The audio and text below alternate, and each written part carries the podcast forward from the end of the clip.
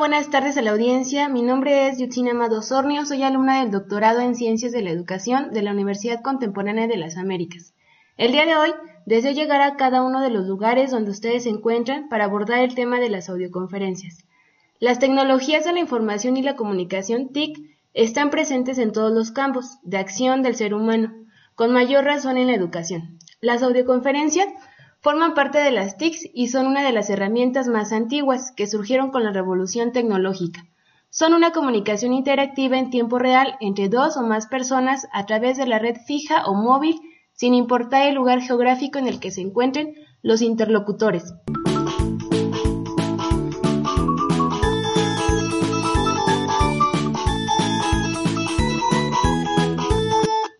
Las herramientas tecnológicas que se, requieren para desarrollar una audioconferencia son una computadora, un micrófono, un software para la edición del audio y un sitio de Internet que permita subir los audios.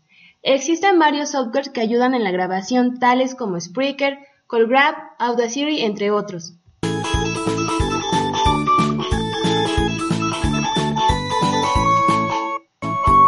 El contenido del tema de la audioconferencia puede ser coloquial, ya sea deportivo, cultural, social, educativo, entre otros, porque se tiene esa libertad para hablar y compartir con la sociedad en general.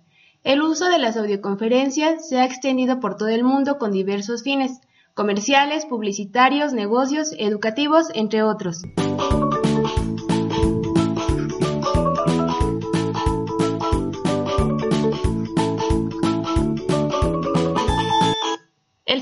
Audioconferencia en la educación es generar nuevos aprendizajes de forma significativa en el alumno y que logre estimular así la habilidad cognitiva creando sus propios juicios y criterios al escuchar un archivo sonoro.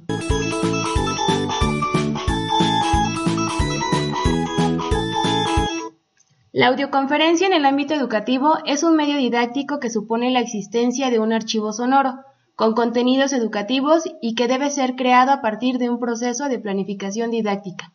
Algunas de sus ventajas son, puede ser un medio de refuerzo para la población con necesidades educativas especiales. Permiten enriquecer el frío contenido que en ocasiones presentan los textos físicos. Es un medio que mantiene la motivación constante, sobre todo en los jóvenes, y desarrolla la capacidad de escucha y concentración.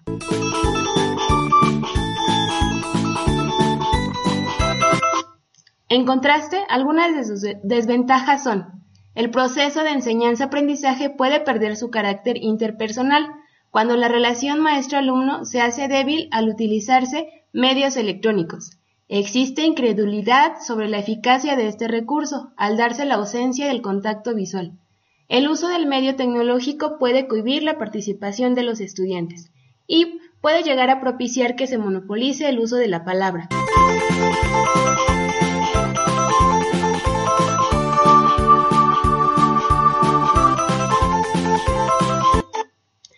Uso correcto de la audioconferencia, basado en el dominio de su metodología y un adecuado diseño, trae consigo las siguientes ventajas para los docentes. 1. Podrán conocer las habilidades de trabajo comunicativo que poseen los alumnos de manera individual y grupal. 2. Pueden crear audioconferencias en las que desarrollen contenidos propios de la asignatura o materia que enseñan. 3. Con su voz acompañada de efectos, sonidos y música se puede explicar contenidos complicados para los alumnos. 4. El profesor puede preparar una audioconferencia cuya finalidad sea ser escuchada y sus alumnos desarrollen un ejercicio, actividad o una evaluación.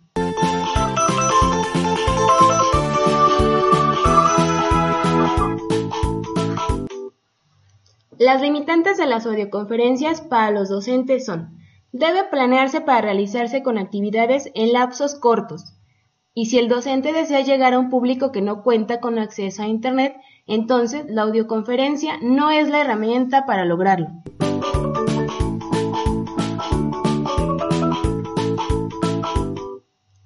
En el caso de los alumnos, las audioconferencias traen consigo las siguientes ventajas.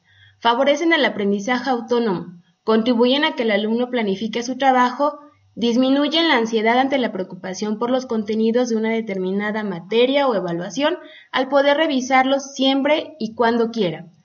Potencian las competencias de comunicación, aprendizaje colaborativo, análisis, selección y difusión de contenidos.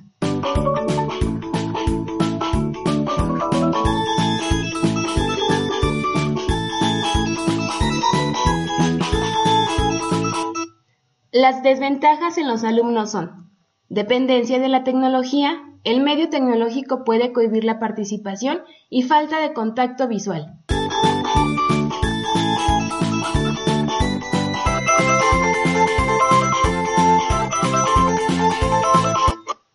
Para concluir, las virtudes y las potencialidades de la audioconferencia educativa parecen ser numerosas y atractivas, por lo tanto, se deberían de considerar como un recurso óptimo para la educación, siempre teniendo en cuenta que la importancia del medio no reside en la innovación que éste presenta, sino en cómo se ha insertado curricularmente.